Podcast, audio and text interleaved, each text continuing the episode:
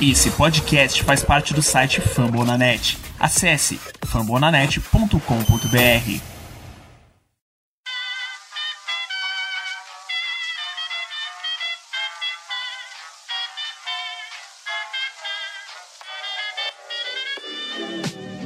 Mais uma rebatida forte. E ela tá fora daqui! Uau! E ela disse adeus. É home run! Aquele abraço.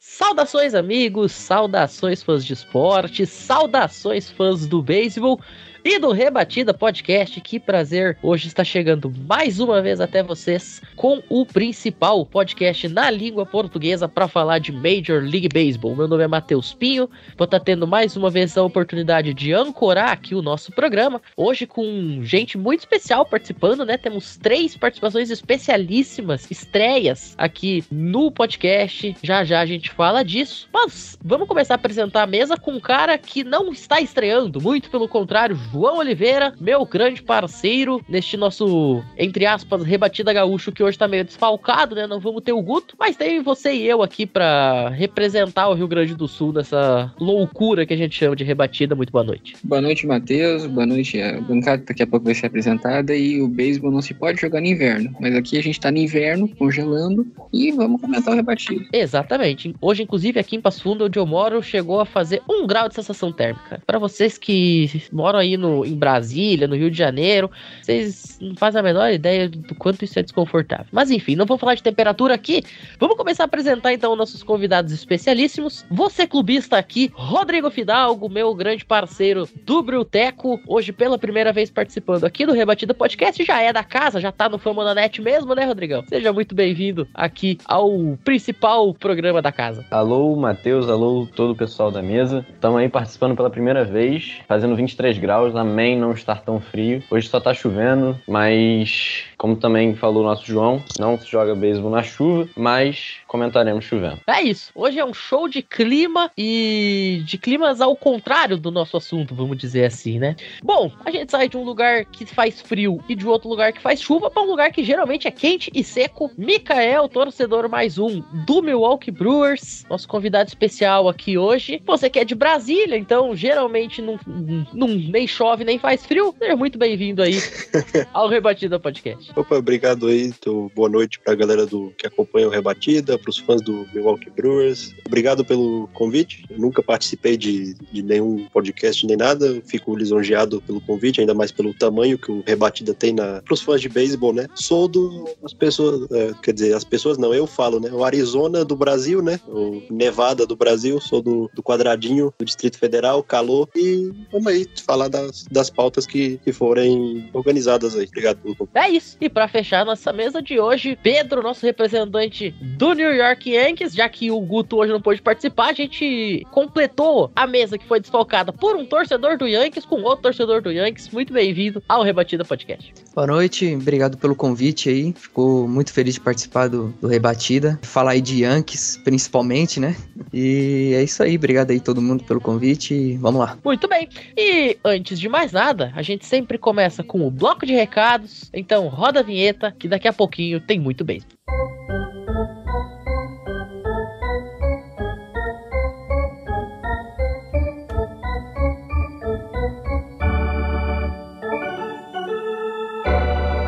É isso. O Famonanet, meus amigos, que é o maior hub de podcast sobre esportes americanos do Brasil. Pois é, tem muito conteúdo, informação, opinião e debate que são oferecidos aí ao longo dos mais de 80 podcasts da rede. Como, por exemplo, o Famonanet e o Esportismo para falar da NFL, o meu College Cast para falar de college football, tem o Nuaro, programa especializado na NBA, inclusive neste momento tá tendo o jogo 1 das finais da NBA. Você que curte o melhor basquete do mundo, vai lá conferir o Nuaro, inclusive a última edição agora agora, o Abraão, que é um grande amigo meu, torcedor doente do Golden State Warriors, estava lá dando os pitacos dele, tá sofrendo neste momento assistindo o jogo. NHL também tá nos seus playoffs e também tem muito assunto aqui no Fama da Net com o Icecast e o Tic Tac Go. Além, claro, do nosso Rebatida Podcast para falar da MLB e do show antes do show, trazendo a cobertura completa da pipeline do esporte com minor leagues, college e high school baseball. Inclusive, draft da MLB tá chegando aí, meus caros. E o pessoal lá do show, antes do show, tá fazendo uma cobertura muito bacana dos prospectos, posição por posição. Já saiu o programa sobre catchers. Logo, logo, sai os programas também focados nas outras posições. para você chegar afiadinho aí no, no, draft, seu time vai escolher um outfielder lá de um time de high school da terceira divisão da Flórida. E você vai saber quem é graças ao show antes do show. E além dos podcasts das ligas, nós temos também os específicos das franquias, viu? São 13 times representados na National Hockey League, 15 na NBA, 23 na National Football League e 21 aqui na Major League Baseball. Por exemplo, nós temos o Braves Chopcast para falar do Atlanta Braves, o O's News para falar do Baltimore Orioles, o Soxcast para falar do Boston Red Sox, o Cubscast para falar do Chicago Cubs, o Oranges da New Baseball para falar do Houston Astros, o Cast Royals para falar do Kansas City Royals, o Angels Cast para falar do Los Angeles Angels, Angels inclusive um dos assuntos de hoje aqui, o Dodgers Cast para falar do Los Angeles Dodgers, inclusive um abraço pro Thiago, o host lá do Dodgers Cast e também do Rebatida de domingo, que antes da temporada foi ao Twitter e disse: o time que perder série pro Pittsburgh Pirates tem que apanhar, e aí o time dele não perdeu só uma, mas perdeu logo duas séries pro Pittsburgh Pirates, então, então tem que apanhar dobrado. Um abraço pro Thiago. Temos também aqui o nosso Broteco, né, Rodrigão, para falar de Milwaukee Brewers, o Twins para todos, para falar do Minnesota Twins, o Ian Cast do Gutão para falar do New York Yankees, tem o Moneyball Show para falar do Oakland Athletics, o Phillies Mania para falar de Philadelphia Phillies, a Rádio Pirata para falar do Pittsburgh Pirates, Padres Cast para falar do San Diego Padres, que inclusive tá jogando contra os Brewers neste momento. Tem Gigante do Beisebol para falar do São Francisco Giants, Cast do Marinheiro para falar de Seattle Mariners, Podcards para falar do St. Louis Cardinals, Racecast Brasil para falar do Tampa Bay Rays, The Lone Rangers para falar do Texas Rangers, Capital do Beisebol para falar do Washington Nationals. Tem muito assunto sobre beisebol lá no famananet.com.br. Basta ir lá no site ou no seu agregador favorito e, como diz o nosso grande amigo Vitão lá do Ous News, ouvir sem moderação. E se seu time ainda não tá nesta lista que eu citei, que tal você ser a voz da sua franquia no Brasil, hein? É muito fácil. Basta mandar uma DM nas nossas redes sociais, a gente vai ter o maior prazer de te ter com a gente falando de esporte, seja lá o esporte que você goste, que você acompanhe e que seja o seu favorito. E agora sim, meus amigos, depois da vinheta, tem muito Rebatida Podcast para debater aí a semana que nós tivemos na Major League Baseball.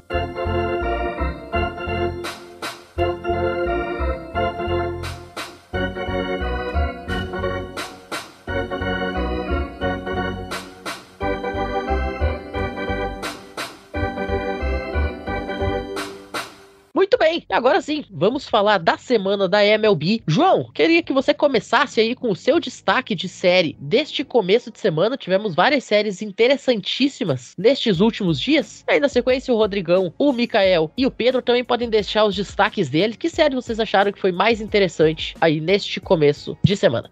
Então aqui eu vou descaradamente clubistar, porque eu tô em desvantagem, eu tô em minoria, eu tô me sentindo atacado, três torcedores do Brewers, e eu não tem como falar de outra, né, por causa desse dado. Teve um, dois jogos, mas é uma minissérie, mas é série. Reds contra o Boston Red Sox, lá no Fenway Park, ficou um a um. Primeiro jogo sofrido, aguerrido, decidido num save. Geralmente o Reds não tem save, conseguiu. E o segundo jogo já foi 7 a 1 pro Red Sox, prefiro me lembrar.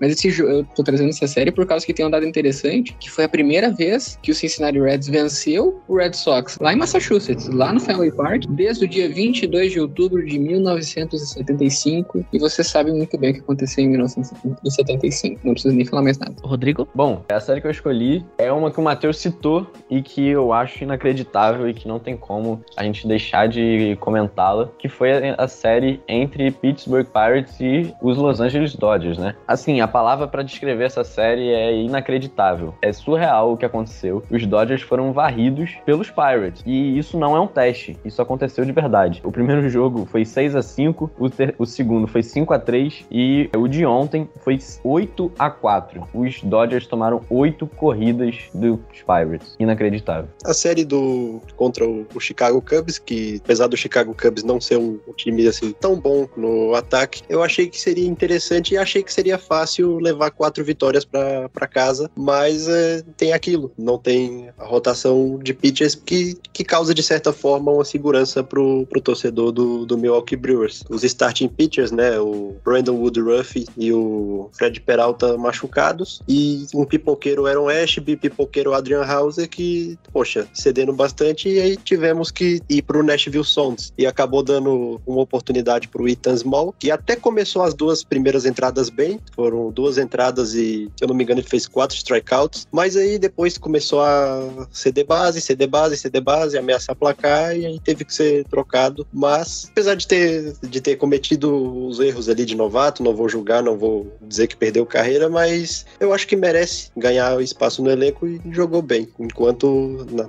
nas primeiras entradas. E teve O Jason Alexander. Jason Alexander, e não foi tão ruim assim. Eu achei que seria bem pior, mas é aquilo. Não me deu segurança, vacilou e tá complicado essa rotação de, de pitchers do Brewers, todo mundo machucada. O ataque, não, tô, não tenho nada a reclamar. O destaque pro, tanto pro Jace Peterson quanto pro Tyrone Taylor, que estão indo muito bem. Eu não achei que o, achei que o time fosse sentir é, a perda do, do Hunter Renfro, porque o Hunter tava rebatendo muito bem. E Tyrone Taylor e Jace Peterson estão monstro. Tô gostando demais de, de ver os home runs deles. Tem também um terceiro nome que vale destacar, o Mike Brossot também, que tá anotando rebatida enquanto tá jogando, né, que ele não, não joga sempre. E vale destacar que tá tendo ótimas atuações. Pedro, pra fechar. Bom, vou clubistar um pouquinho também, vou destacar a série do, do Yankees e Angels, né, que acabou hoje agora. Foi uma série legal de assistir, né, ainda mais pra torcedor do Yankees. Primeiro jogo foi, foi uma lavada, né, não teve nem chance. O, a rotação de pitchers do Yankees que a gente conhece, que tá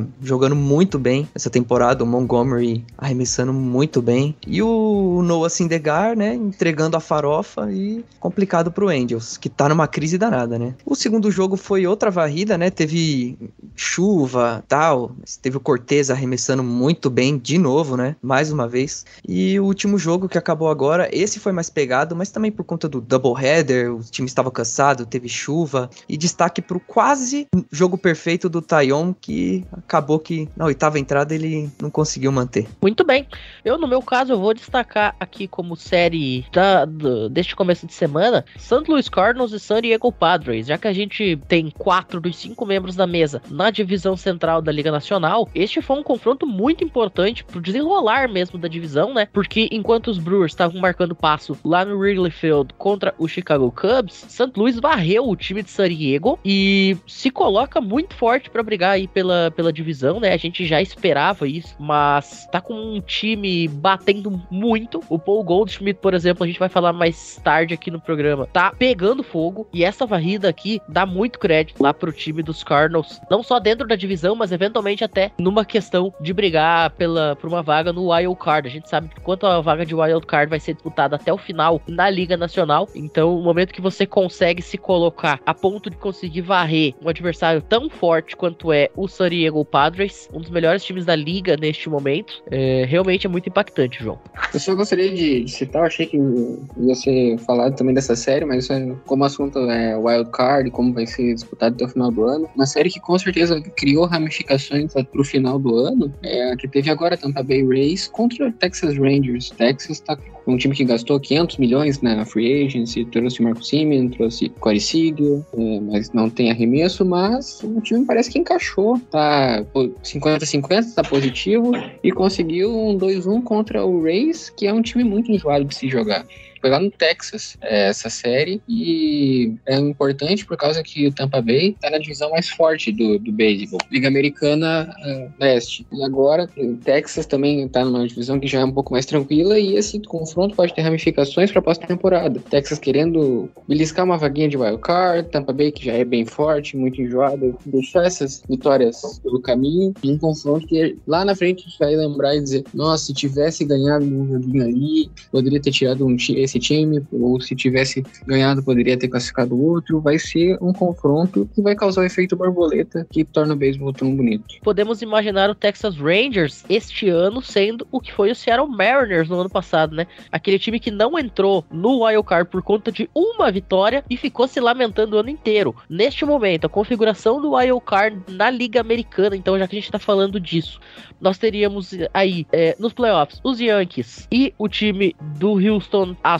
folgando na primeira rodada. E aí, configuração de Wild Card, nós teríamos Minnesota Twins recebendo Los Angeles Angels e o Toronto Blue Jays recebendo Tampa Bay Rays. O Texas Rangers é o primeiro time fora aí da zona de classificação com dois jogos de desvantagem em relação aos Angels. Mas a gente vai falar daqui a pouco. O Angels já acumula sete derrotas consecutivas, tem recorde 3-11 nos últimos 14 jogos. Então, olho neste Los Angeles Angels que aparece em processo de decadência. A gente já falou várias vezes aqui mais cedo, né, nos meses anteriores, sobre como os Angels são um time que parece que falta aquele algo a mais a partir da metade da temporada. E a gente pensava, não, este ano aparentemente está sendo diferente. Este ano parece que os Angels são legítimos. Acho que já se ligou o sinal de alerta lá em Anaheim. Talvez não seja bem assim a coisa aí se desenhando para o time de Los Angeles.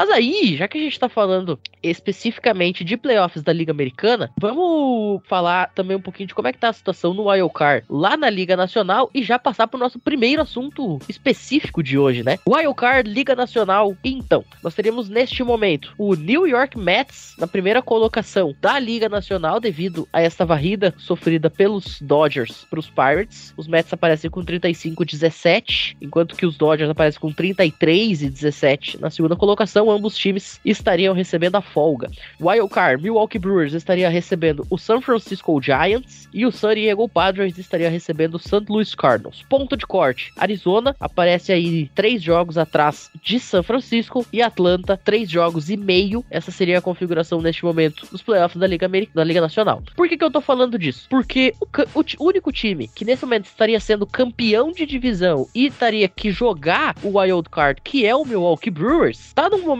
de muita instabilidade devido a ter perdido dois dos seus pitchers All-Stars no ano passado, né? O Brandon Woodruff e o Fred Peralta. Teve essa série, como o Mikael comentou, teve essa série lá no Wrigley Field contra os Cubs, no qual precisou chamar dois meninos da AAA, que foram o Jason Alexander e o Ethan Small. O Ethan Small, que é o prospecto número um da Farm System dos Brewers, é um cara que eu particularmente adoro, mas toda estreia sempre gera uma situação delicada, né? E aí o que a gente pode esperar disso? João, o Rodrigo, o Mikael e Pedro, os Brewers com dois All-Stars no IL, tendo que jogar aí contra os Cubs com o número 5, número 6 da rotação e dois meninos, e tá trazendo meio que todo mundo lá de Nashville, inclusive. Nesse momento a gente tá vendo o Strasleck sendo o reliever na oitava entrada contra o, os Padres, né? Outro cara que também tá vindo da Triple A. Esse time do, do Brewers tá mostrando uma casca que a gente costuma ver nos times que vão longe na pós-temporada temporada, que é mesmo com desfalques conseguir manter o ritmo. Tá certo, quando eu trouxe os dois arremessadores rookies para essa série contra o Cubs, perdeu, por isso a série ficou 2 a 2 mas o time consegue se manter competitivo, consegue se manter na briga mesmo com os jogadores faltando. Isso é uma coisa muito pra gente ficar de olho, por causa que o Rio geralmente é um time que tem um problema na pós-temporada. Só uma correção, na verdade, o jogo do Ethan Small, o Brewers ganhou.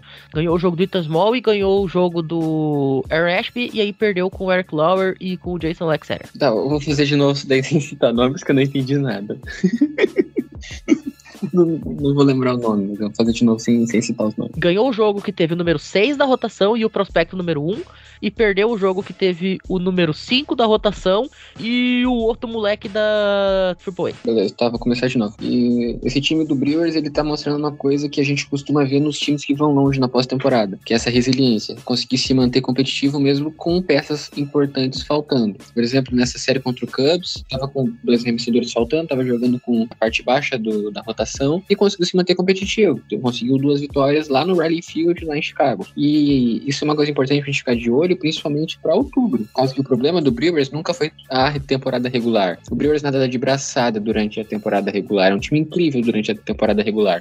Chega em outubro, o time desaprende. Vamos ver esse ano. Esse ano, o Brewers está mostrando o casco, o Brewers está mostrando que quer ganhar e é um time muito perigoso se realmente encaixar. A rotação é enjoadíssima, o lineup tá conseguindo rebater, tá conseguindo alguma explosão. Yelich tá, tá jogando muito, o Wong, o Hunter Renfro. O time tá perigoso, vamos ver se realmente vai ser legítimo. O problema não é a temporada regular, o problema é pós-temporada. Eu não sei se eu concordo tanto com essa parte da, de criar uma casca, porque eu tenho muitos problemas, problemas seríssimos com, com esse ataque, com, a, com tanto posição no lineup, quanto cada um tá produzindo. O Wong de Lidoff não tá surtindo efeito. O Ken, a gente sabe do, do quão bom defensivamente ele é, mas eu até num grupo dos Brewers que a gente tem, eu fiquei para uns. Matheus pode falar, eu fiquei um bom tempo assim, não, gente, calma. O Ken, a gente sabe do potencial. Mas assim, não tem como. Essa série do, dos Cubs mostrou que. Essa série dos Cubs, a anterior, o Ken chega no bastão, é como se fosse o JBJ ano passado. É uma garantia que a gente não vai produzir nada ali. E as lesões é algo que tá. A bruxa tá solta no, em Milwaukee, porque Adames machucado. Narvi pegou Covid hoje, tava produzindo bem. O Hunter Renfro também. Peralta fora, não sabe, talvez final do ano só. Woodruff. E assim a gente vai perdendo cada vez mais peças importantes e a gente vai deixar séries passando. Essa série dos Cubs, onde a gente também tava comentando depois da derrota, foi um walk-off e eu, assim, não suporto perder pro walk-off, ainda mais pro Chicago Cubs, que é o principal rival dos Brewers. E aí a gente tava falando se era legítimo a gente ficar muito bravo com essa derrota de ontem e, e ter empatado a série. Na verdade, essa série foi ganhada pelos Cubs, né? Porque teve aquele. O primeiro jogo lá da, do Opening Day, teoricamente, faz parte dessa série. Então, essa foi uma da, a primeira série que a gente perdeu desde 2020 pros Cubs, se for contar o primeiro jogo. E pro elenco que tem o Milwaukee Brewers em relação com o que tem o Chicago Cubs, mesmo que tivesse perdido jogadores, deveria ser mais competitivo, porque deveria ter apresentado esse, esse grau de competitividade por causa de todo o elenco. O elenco dos Brewers é muito mais recheado e muito mais potente do que o elenco dos Cubs. Eu fico realmente preocupado com, com o playoff, porque,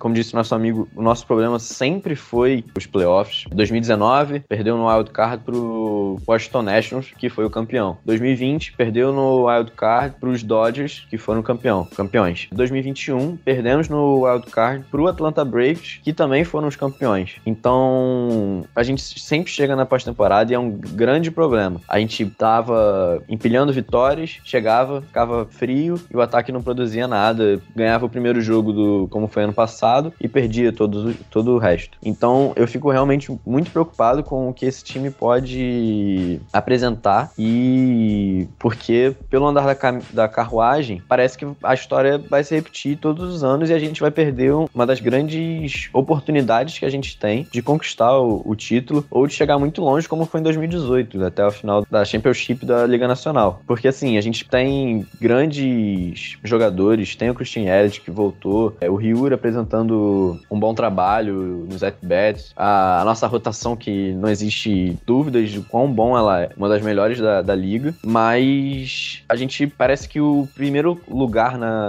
divisão central, que é uma das divisões mais fracas assim da liga, a gente pode falar assim, meio que ofusca todos os nossos problemas, porque a gente líder parece que a gente não tá enfrentando dificuldades ou que não existem questões a serem melhoradas e que obviamente tem principalmente no ataque, produções e tudo mais. E referente ao, às estreias, né? O Ethan Small jogou até a terceira entrada, saiu, foi ao contrário, né, da, da estreia do Aaron Ashby. Foi boa, mas por, pro que era uma estreia, né? O Jason Alexander é que me surpreendeu ontem, porque eu não, não conhecia, eu mandei pro Matheus, Matheus, quem é esse cidadão? E aí, a primeira entrada dele foi desastrosa, foi desastrosa. Mas todas as outras, ele ficou até a sétima entrada, até a sétima entrada numa estreia. E assim, o garoto, o garoto tem 29 anos, é muito muito bom em gerar ground out. Então, assim, eu fico aliviado um pouco que pelo pro futuro, se a gente mantê-los e trabalhar, dá para ter um, uma boa continuidade nessa, nessa rotação, nesse trabalho de pitchers que tanto o Milwaukee Brewers é reconhecido por ter. Eu acho que é isso. Eu tô preocupado tomando os 4-1 aqui dos, dos padres e sem com esse ataque eu, eu não consigo ver mais viradas assim em potenciais, principalmente contra times fortes, porque a nossa divisão jogar com Cincinnati Reds, que essa temporada vive uma temporada péssima, contra os Pirates e contra os Cubs, não são os melhores adversários pra gente conseguir medir força. Então o nosso maior teste sempre é contra os Cardinals e que a gente chega, parece sempre que, tipo assim, tá, vai perder a liderança, hein? Igual vai ser essa próxima série contra eles, como foi a última. É, é isso que eu acho. Um parênteses aqui, eu acho absolutamente sensacional que na Major League Baseball, 29 anos, é um garoto. Subiu ontem. Primeiro jogo da carreira do cara. O cara vai fazer 30 anos, cara. Sensacional. Sim, e eu falando garoto com 18 aqui. É. Mikael? Rodrigo, uma ótima observação, isso do, de observar o Lorenzo Kane. Eu acompanho alguns torcedores do, do Brewers de lá de fora e eles são tão empolgados assim com a produção do Hunter Renfro, com a produção do Adames, do Wong, do Teles, do Tyrone Taylor, do Jace Peterson, enfim, dos que estão indo bem, que esquece o que não tá fazendo nada. E assim, o Lorenzo Kane não tá nem assim indo bem um jogo, indo mal Ele não tá fazendo basicamente nada. Ele não tá, não tá indo bem em jogo nenhum. Só que, de certa forma, a produção boa, o estrelismo de alguns outros que andam indo bem, tá apagando é, o Lorenzo de não tá fazendo nada. Ninguém tá se lembrando que ele, que ele está, não tá fazendo o dever dele. Não sei se o Lorenzo Kane tá, tá desanimado ou ele do nada ficou assim mesmo, por ser né, o último contrato dele. Posso estar tá falando besteira, mas eu acho que ele vai entrar ou não na, na Free Agency, Lorenzo Kane. Eu acho que acaba agora o contrato dele. É, só um ponto. Ele passou. 2020 ele não jogou, né? O, a Copa Covid. 2021 ele jogou de máscara, mas também foi bem abaixo. E esse ano é o terceiro ano Exato. seguido dele que ele tá, É. assim, bem abaixo. E eu acho que Agora- as pessoas vão começar a perceber agora que o Hunter Renfro não tá jogando e porque atualmente, né, o, a gente falando assim, o, o campo externo nosso seria Yelich, Tyron Taylor e Hunter Renfro, né? Tinha até pessoas Sim. criticando ontem o Yelich por, por causa da- do braço dele, que não, não tá tão forte, mas eu ainda vejo o Yelich como um, bom outfielder e não, não, não precisa colocar na reserva, porque o, o DH tem essa disputa aí, McCutcheon e tudo mais, mas eu acho que pra mim o campo externo atualmente, se todo mundo tivesse bem, seria Yelich, Tyron Taylor e Hunter Renfro. Isso. In- inclusive, ô, Rodrigo, lá no Bruteco a gente criou um termo que é a Hura Line, que é para jogador que bate na linha que o Caston Hura bateu ano passado, que é de 187, né? O Ken, nesse momento, tá abaixo da Hura Line, ele tá com 179. Mas vamos dar segmento aqui que o nosso tempo tá passando, a gente ainda tem mais assunto pra falar depois. Pedro, quer comentar alguma coisa aí sobre essa questão do Milwaukee Brewers ter perdido dois pitchers All-Stars aí na sua rotação? É, eu acho que fica um pouco complicado pro Brewers querer sonhar com alguma coisa grande no, na pós-temporada se perder jogadores, né? A gente sabe como essa Liga Nacional é difícil nos playoffs. A gente sabe que tem o Dodgers muito forte, tem o Mets. E o Brewers é, eu tenho um potencial muito grande nessa equipe. É uma equipe que rebate bem, é uma equipe que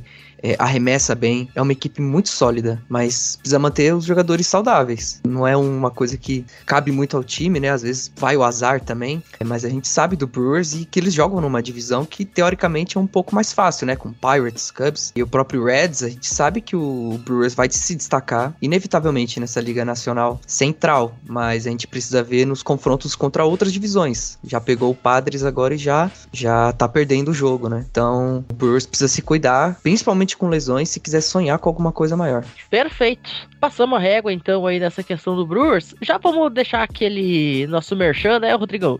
Quer saber mais sobre essa questão do- dos Brewers? Acessa lá o Bruteco, também parte aqui da, da rede Fama da Net, que a gente vai falar muito disso aí nos programas à frente. Vamos agora sair do norte dos Estados Unidos, né? A terra dos laticínios, que é o Wisconsin. Vamos cruzar a fronteira, vamos rumo ao Canadá, porque meus amigos, Toronto está acordando. Já são oito vitórias seguidas dos Blue Jays. São 10 vitórias nos últimos 12 jogos. João, finalmente os passarinhos azuis engrenaram? Ou é simplesmente uma sequência de jogos mais fáceis ali, que famoso engana bobo? É, Vlad Guerreiro pra MVP nunca morreu. A gente apenas esqueceu isso. O cara joga demais. É, esse time do, do, de Toronto é um time que vai ser um crime não estar tá na pós-temporada. E infelizmente é uma coisa que pode acontecer, por causa essa Liga Americana tá bem competitiva. E esse time do Toronto é muito bom de assistir jogar. É, não, não, não, falando muito sobre estatísticas, né? Kevin Gaussman vem fazendo uma, um ano incrível. É, Alec Manoá também jogando demais. Bobichette tá ali 0 de 4, parece não tá fazendo nada. Vem uma bolinha e pum, home três corridas, o cara vira o jogo. Esse time é muito perigoso, esse time é muito explosivo. Esse time pode fazer qualquer coisa. Esse time de Toronto é uma delícia de, de ver jogar. Gosto muito de, de assistir e tá mantendo o ritmo. Muito importante agora continuar essa sequência forte para recuperar o atraso. Os Yankees dispararam, estão cinco jogos na frente, estão ganhando dos Angels. O Yankees consegue arrumar jeitos de ganhar de várias maneiras, mas então Toronto precisa também ter essas vitórias e parece que está encontrando ritmo. Claro, a gente já recém está em, em, junho, ainda falta muito tempo, ainda nem estamos perto do All-Star Game, mas tomara que continue mantendo esse ritmo, porque eu quero muito ver esse time na pós-temporada. Rodrigo? Ah, pra comentar do, do Toronto, eu acho que eles têm uma coisa que, assim, é primordial no beisebol. Você chegar em base. Você pega as estatísticas de, de seis, sete jogadores, eles assim, todos acima de, da média ali que a gente considera alta, uma estatística alta, e todos chegam em base. Quando os rebatedores chegam em base, fica muito mais fácil de você anotar corridas e assim, obviamente, você vai ganhar jogos. Então, essa série agora que eles ganharam contra o White Sox, sabe? O White Sox, até um, sei lá, dois anos, um ano atrás, era um time que a gente também tinha uma expectativa grande. Então, eu não acho que sejam por, por séries ruins, abaixo. Eles têm que se recuperar, como disse ele, o pessoal da, da própria divisão tá seguindo e tá avançando. Então eles têm que recuperar esse tempo perdido e eles têm o que é primordial, chegar em base. Because he gets on base, já diria Brad Pitt. Só para constar, tá? Eu lancei essa zoeira de os adversários ser fracos mas isso é só brincadeira, tá, gente? Porque olha só essa sequência de 10 e 2 de Toronto. Teve um 2-1 contra Cincinnati. Ok, aí você vai dizer, nossa, você tá dizendo que Cincinnati é bom? Não, não tô. Mas depois disso, teve aí um split com o St. Louis, né? O I1. Inclusive a vitória foi por 8 a 1 Daí depois teve uma varrida para cima do Los Angeles Angels, 4 a 0 E essa varrida para cima do Chicago White Sox, 3 a 0 Toronto e Chicago, Toronto e Angels são dois confrontos que é bem, é bem plausível que a gente veja acontecendo na pós-temporada, tá? Quer dizer, agora Toronto aparentemente já não. Quer dizer, agora o Chicago White Sox aparentemente já não vai mais, né? Vamos combinar que o Chicago White Sox vai precisar ter uma virada muito grande na sua temporada para conseguir alcançar a pós-temporada. Mas antes da, de começar o ano, cara, eu acho que era quase consenso a gente cravar o time do Chicago White Sox ganhando a divisão dele. E os Angels também estão se mostrando um time que é candidato a pelo menos uma vaguinha no wild card. Então, Toronto não, não pegou baba não, né? Não é como se Toronto fosse os Brewers e jogasse 10 dias contra Cincinnati, Pittsburgh e Chicago Cubs. Assim, do Toronto, eu vi inclusive a, a partida de, de hoje. Toronto jogou muito bem no, no bastão, porém teve, teve aquelas de deixar bases lotadas, né? Que, que sempre acontece. Chegou até a, a vitória ameaçada ali no, no finalzinho da partida, mas aí fez uma, uma oitava entrada excepcional, acabou convertendo inúmeras rebatidas e anotando bastante corridas. E é isso. Conseguiu fazer a oitava vitória seguida, o win streak de Toronto. Pedro, o Toronto é time da sua divisão, então acredito que você vai ter aí até mais propriedade para comentar. Você que é torcedor do Yankees, já tá vendo o Toronto no retrovisor ou ainda é um carro que tá lá um quilômetro atrás querendo se aproximar? Cara, o Toronto é um time perigoso. É, tem um elenco sensacional, né? O elenco de Toronto pode ser discutido, mas um dos melhores da liga com certeza. Começou devagar, começou meio lento ali e não pode perder jogo na mesma divisão que o Yankees, né? O Yankees é, é aquele time que você não pode bobear. E o Toronto bobeou, perdeu inclusive série contra o Yankees é, com o walk-off do Judge e joga nessa divisão difícil, vai jogar contra o Tampa Bay também, que é um adversário muito difícil. Vai jogar contra Boston, que não tá bem, mas a gente sabe que o Red Sox é uma equipe forte também. E o, o time time agora começou a jogar. Vlad Guerreiro começou a rebater mais. O Bobichete, que tinha começado um pouco lento a temporada, um pouco mal, se recuperou, tem feito grandes jogadas defensivas, né? O, o Bobichete. E o Toronto conseguiu varrer os Angels e o White Sox. Equipes aí que no começo da temporada eram cotadas como favoritas até, né? E, e conseguiu varrer uma série de quatro jogos contra o Angels e três jogos contra o White Sox, que são resultados interessantíssimos para uma equipe que quer brigar igual o Toronto. E o Toronto tem um elenco de World Series. O Toronto tem um elenco para jogar uma World Series. E eu acho que é isso que eles vão buscar. E na mesma divisão que o Yankees,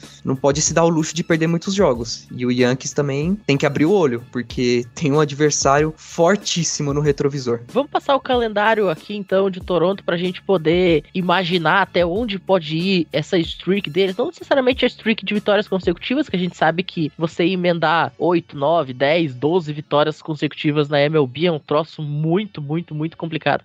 Mas pelo menos essa sequência positiva, né, que já são 10 vitórias e duas derrotas nos últimos 12. Próximos jogos então do Toronto Blue Jays. Recebe em casa o Minnesota Twins por uma série de três partidas. Depois viaja até Kansas City jogar mais três contra os Royals. Depois viaja para Detroit jogar três contra os Tigers e recebe o Baltimore Orioles para mais quatro antes de enfrentar o New York Yankees de novo. Cara, são aqui 4, 10, são 16 jogos, 13 destes contra alguns dos piores times da MLB: Detroit, Kansas City e Baltimore. Se tem um momento para este time conseguir a grande virada da temporada e querer ameaçar o trono do New York Yankees, é agora. Esse momento é agora. Até porque logo na sequência, como eu falei, já tem uma série contra o Yankees. Você imagina se chega essa série contra o Yankees, Toronto tá tipo dois jogos atrás. Pega fogo o cabaré.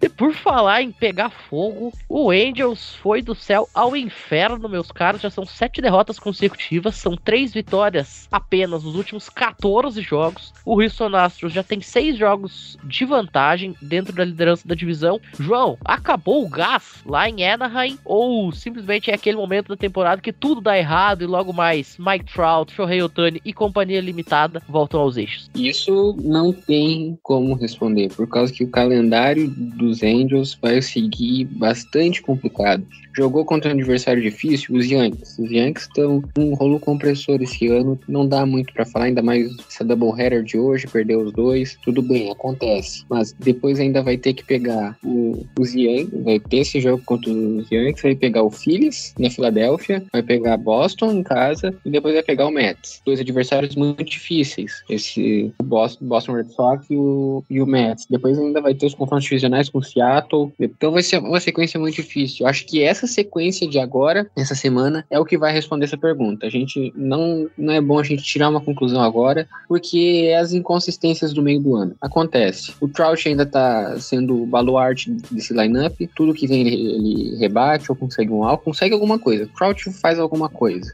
O Otani ainda tá para esquentar, o Walsh deu uma, uma queda, o que é normal. Aquele ritmo que a gente viu no começo da temporada é insustentável e era dito que era insustentável. Tá acontecendo agora essa regressão média, mas a gente vai ver se esse time vai competir realmente forte para outubro nessa semana de agora. Ela vai decidir muita coisa. Rodrigo? É, exatamente. Eu concordo bastante com o que ele falou. É, A temporada da MLB tem 162 jogos. É uma temporada que, obviamente, se você deseja chegar longe, ela você não pode vacilar tanto, mas ela acaba te permitindo, pela quantidade de jogos e, e disputas que você tem, essa oscilação no meio do ano. Então, eu acho um pouco normal que isso esteja acontecendo. Vai acontecer mesmo, mas tem que ficar de olho. Não pode deixar que isso volte a ser coisas que, que aconteceram com os Angels todos esses anos passados. Porque se deixar isso acontecer de novo, vai ser mais um ano sem ir pra pós-temporada, vai ser uma pós-temporada sem o Mike Trout. Então, assim, tem que abrir o olho. Mas eu ainda vejo como oscilação normal. Mas se continuar assim, vai, complica- vai ficar complicado pro, lá pra Anaheim. Mikael? Aquelas quedas, né, de pessoas que usam esse termo no, no futebol, chamam de. Eu, pelo menos, foi é o que eu vejo. Eu acho um cavalo paraguaio. Eu acho que o que tá acontecendo com o Angels era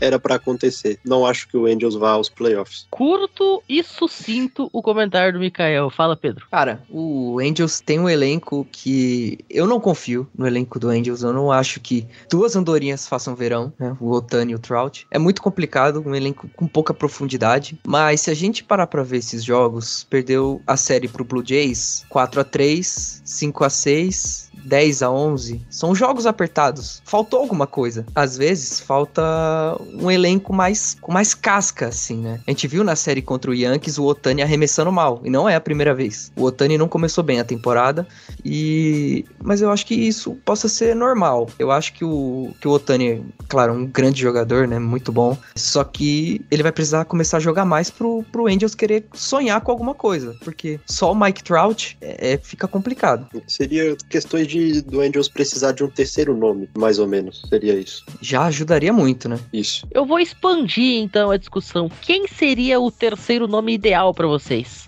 Assim, nós temos o Trout, nós temos o Otani. Mas se a gente tiver esse cara aqui, bah, daí muda o, a figura da franquia. Quem é este terceiro nome? Tem nome e sobrenome. Luiz Laroja Castilho, Face do Reds. Só mandar uns prospectos que a gente aceita. Momento clubismo on aqui do João. E na opinião de vocês, quem seria esse cara? Não sei se pessoas que torcem para esse time vão querer me bater depois eu falar isso, mas o Ansoto. Olha, o Juan Soto que supostamente teria pedido trade, mas os Nationals falaram nananina não, vai ficar aqui. Ah, não quer mais nada também ter Trout, Otani e Soto no meu time. Contribuindo pra quem seria essa pessoa, eu, eu gosto muito do, do palpite do Juan Soto, mas acabou que o Nationals não liberou. Mas se a gente fosse dimensionar, eu acho que teria que ser um, um cara como foi o Adams ano passado. Lógico que o, a gente não foi campeão de nada e tudo mais, mas o Adams, ano, quando, quando chegou nos Brewers ano passado, dava pra ver claramente, era um Brewers antes e um Brewers depois do Adams. Então, é um cara que tem que Sim. chegar e, e elevar o, o, o nível de uma maneira e que você veja, tipo assim, caraca, é um novo time, entendeu? Não apenas era um time antes e um time depois, mas o Milwaukee Brewers terminou a temporada de 2021 com o melhor recorde da MLB a partir da data da trade do Adams. Se a MLB começasse no dia que o Adams foi para Milwaukee, os Brewers teriam tido a melhor campanha de toda a Major League Baseball, né? É esse tipo de jogador aí que o Rodrigo tá falando. Bom, mas o Juan Soto não vai ser este cara, pelo menos é o que os Nationals estão dizendo. Vamos ver se vai aparecer esse terceiro jogador ou se de fato o Angels vai ter que se virar com o que já tem no seu plantel. Agora, um time que tá se virando e se virando demais com o que tem no seu plantel é o St. Louis Cardinals, muito em função de Paul Goldschmidt. O cara está em fuego, on fire, pegando fogo, tal qual uma fênix. João, como explicar o fenômeno Paul Goldschmidt? Fenômeno não, por causa que esse Goldschmidt é o que a gente está acostumado a ver. É um cara que tem um aproveitamento do bastão muito bom, que tem um slugging absurdo, que é, um, que é clutch, que consegue rebatida quando precisa. É o primeiro da base que toda franquia sonha em ter. É um cara que seria titular em praticamente todos os times. Acho que só tirando o Toronto, que tem o Vlad Guerreiro. Mas tirando isso, olha o nível da competitividade. Paul Goldschmidt é uma estrela, é um cara que é top de linha da posição, um jogador que, se mantiver, vai estar no Hall da Fama, um jogador incrível. E essa temporada ele só não tá fazendo chover, por causa que ele e o Arenado estão levando nas costas esse time do, do Cardinals. O Goldschmidt, ele tá com 11 home runs, tá com 43 RBIs, tá com 353 de average nessa, até agora, nessa temporada, e tá incrível. É um forte concorrente pro prêmio de MVP. Vamos ver se até o final do ano consegue manter essa sequência forte que ele tá tendo, mas é um jogador que eleva o nível de qualquer franquia. Para mim, seria o.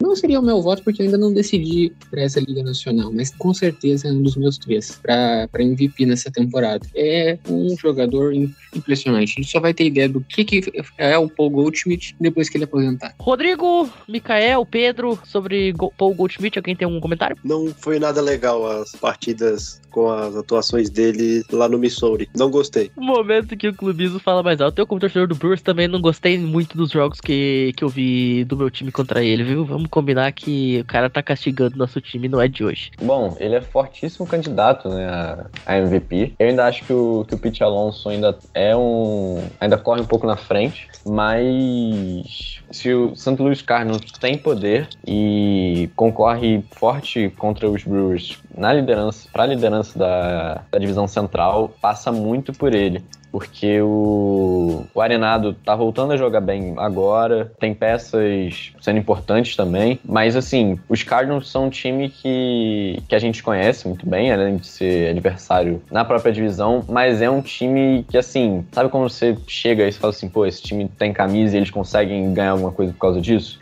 Ele, você sempre tem um medo deles. Mesmo que o time seja muito ruim, você vai acabar tendo um medo deles, porque parece que chega lá e os caras sabem o caminho, são guiados. Assim, é muito, eu fico sempre muito receoso em séries contra os Cardinals e parece que eles têm uma energia que vai surgindo e eles conseguem ir longe ou disputar na, com pau a pau com os Brewers que tem um elenco superior ao deles, né? Pedro, pra fechar.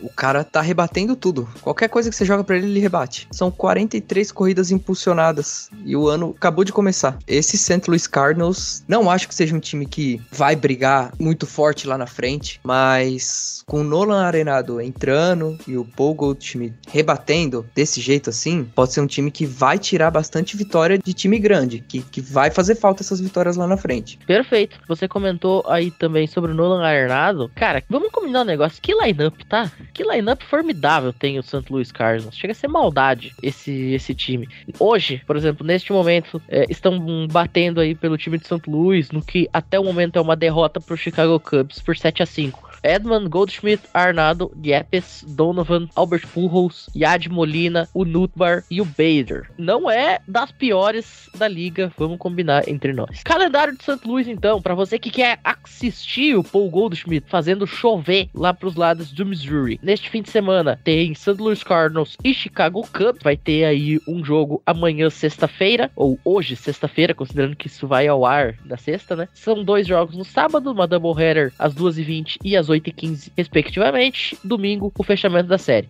Depois, segunda e terça, tem Tampa Bay Rays, é, uma série bastante interessante, né? E aí na sequência vem Cincinnati e Pittsburgh.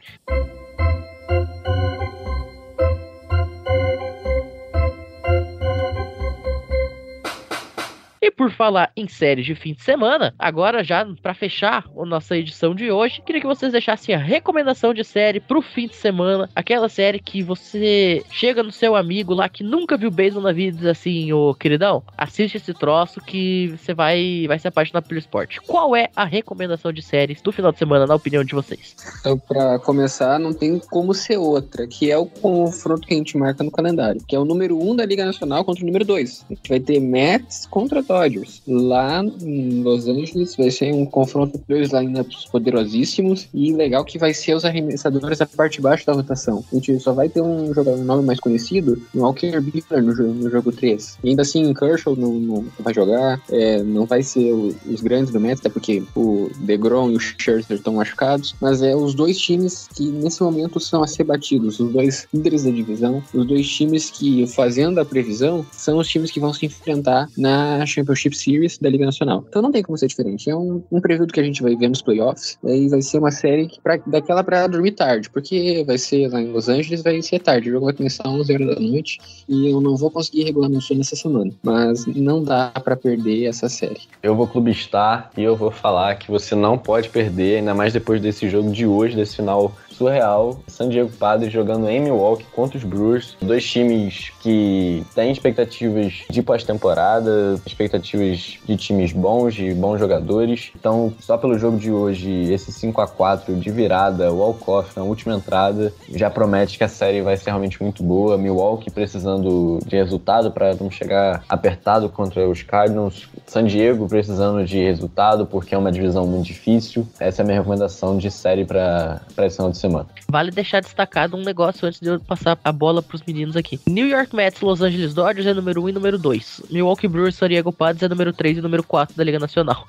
Os quatro melhores times nesse momento da National League se enfrentam entre si. Então, cara, é, é coisa de você aproveitar que um jogo é bem no meio dos Estados Unidos e o outro é na costa oeste. Liga a TV aí por volta de umas 7, 8 horas da noite e desliga lá por 4 horas da manhã e, e é isso aí, cara. Ainda mais amanhã é sexta-feira, depois vem fim de semana, não dá nada se você dormir tarde, acordar 11 e meia da manhã no outro dia, tá tudo certo. Micael, Pedro? Eu ia recomendar assistir o Toronto Blue Jays e Minnesota Twins, né? Que vai ser na, no Rogers Center, na, na casa do Toronto. O Toronto que tá com um ataque bom e o Minnesota Twins que deu uma surpreendida, tá liderando a divisão e eu acho que vai ser um confronto com bastante pontos, bastante corridas anotadas. Bom, se você gosta de beisebol, quer começar a acompanhar, assista Mets e Dodgers. Não, não tem outra outra série que você possa substituir essa. Vai ser grandes jogos. No mínimo, grandes jogos. Mas menção honrosa pra Detroit Tigers e Yankees, que vai ter Garrett Cole arremessando, vai ter é, Miguel Cabreira. Vai ser uma série legal de acompanhar também. A minha menção honrosa e a minha é, recomendação vão caminhar de mãos dadas aqui. Porque assim, a minha recomendação, já que vocês citaram aí as duas que eu tinha separado, eu vou fugir aqui da repetição e vou falar sobre Miami e São Francisco. Por que Miami e São Francisco, Matheus? Porque o Miami Marlins, cara, é o time que mais força jogos apertados na Major League Baseball. É um time que quase nunca ganha, mas só perde por uma corrida. Ou por duas, assim, no máximo. É um time que nesse momento ele tá com um recorde de 21 e 28, só que dessas 28 derrotas, pelo menos umas 15 vieram em jogo de uma corrida ou de duas corridas. Então, cara, você quer aquele jogo apertado que vai chegar na nona, vai ter closer, vai ter um jogador em base, vai ter, sei lá, é, o Alcoff no bastão, vai, sabe, aquele clima de tensão que só o beisebol sabe te proporcionar. Dois eliminados, contagem cheia, 3-2, um hit pra lá vira o jogo, um, um strike pra cá termina. Sabe aquela coisa assim que o beisebol sabe fazer muito bem? Essa série vai ter isso. Então, você gosta de jogo apertado que nem eu, você gosta de ficar tenso na frente da televisão? São Francisco e Miami. E a minha menção honrosa vai para Colorado Rockies e Atlanta Braves, dois times que estão fora da zona de classificação aos playoffs neste momento, mas são dois times que estão próximo do ponto de corte. O ponto de corte nesse momento é 27, 23 de São Francisco, Atlanta tá 24, 27 e Colorado tá 23, 27. Então, dependendo do que acontecer nessa série e contando de repente com um tropeço de São Francisco contra Miami, pode se abrir aí uma porta para que uma dessas duas equipes se projete com força aí para eventualmente beliscar a sexta vaga do Wild Card. João? Então, indo na, na contramão, a gente tá falando sobre a série para mostrar para quem nunca assistiu o beisebol para ele gostar do beisebol. Então, a série para você não mostrar para essa pessoa de jeito nenhum. Reds Nationals. É o confronto do ruim contra o pior que o ruim. É o confronto entre os dois piores recordes da MLB. Os dois piores times se enfrentando e bizarrices vão acontecer. Eu vou assistir também porque é meu time, mas também porque eu tô curioso para ver várias corridas. O jogo de hoje foi 8 a 1 É bem possível que amanhã o jogo também seja 8x1 pro Nationals. Então, não mostre, não corre o risco, não mostre essa série pra ninguém, finge que ela não existe, mas se você acompanha mais a fundo o essa é uma série interessante de assistir. O Vitor Silva, do Ous News, ele tem o costume de falar que esta, toda, toda semana tem aquela série aleatória, né? Eu carinhosamente apelidei de série inútil da semana. Outra série inútil da semana é Baltimore e Cleveland. Ah, mas Baltimore tá em alta. Sim, Baltimore tá em alta. Ainda assim é o lanterna da divisão. Então, cara, sinceramente, vai ser uma série feia, viu? Baltimore e Cleveland, para você ter uma ideia, se você somar as vitórias das duas equipes, não dá o número de jogos de uma delas, né? Baltimore tem 22 vitórias, Cleveland também tem 22. 22 e 22 são 44. Cleveland, por exemplo, fez 46 jogos e Baltimore já fez 53. Então, mesmo se você somar os dois, os dois times, o que eles têm de vitórias não dá o que um deles tem de jogo. Então, realmente vai ser a série inútil da semana, na minha opinião.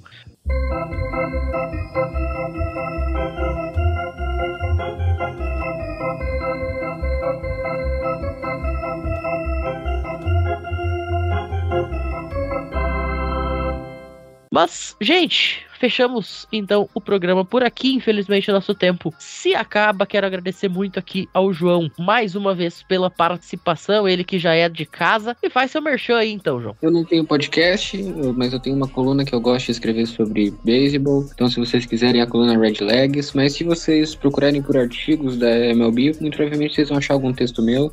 Eu tô escrevendo um agora sobre a Farm System do, do Cincinnati Reds, mas se pintar alguma coisa interessante, pode ter certeza que eu também vou abordar em texto. É isso, Red Legs, eu particularmente, sempre que consigo, dou uma olhadinha lá, é bem legal. Eu achei muito interessante um texto que o João publicou há duas semanas atrás sobre a beleza do beisebol de abril. Eu achei fantástico, viu?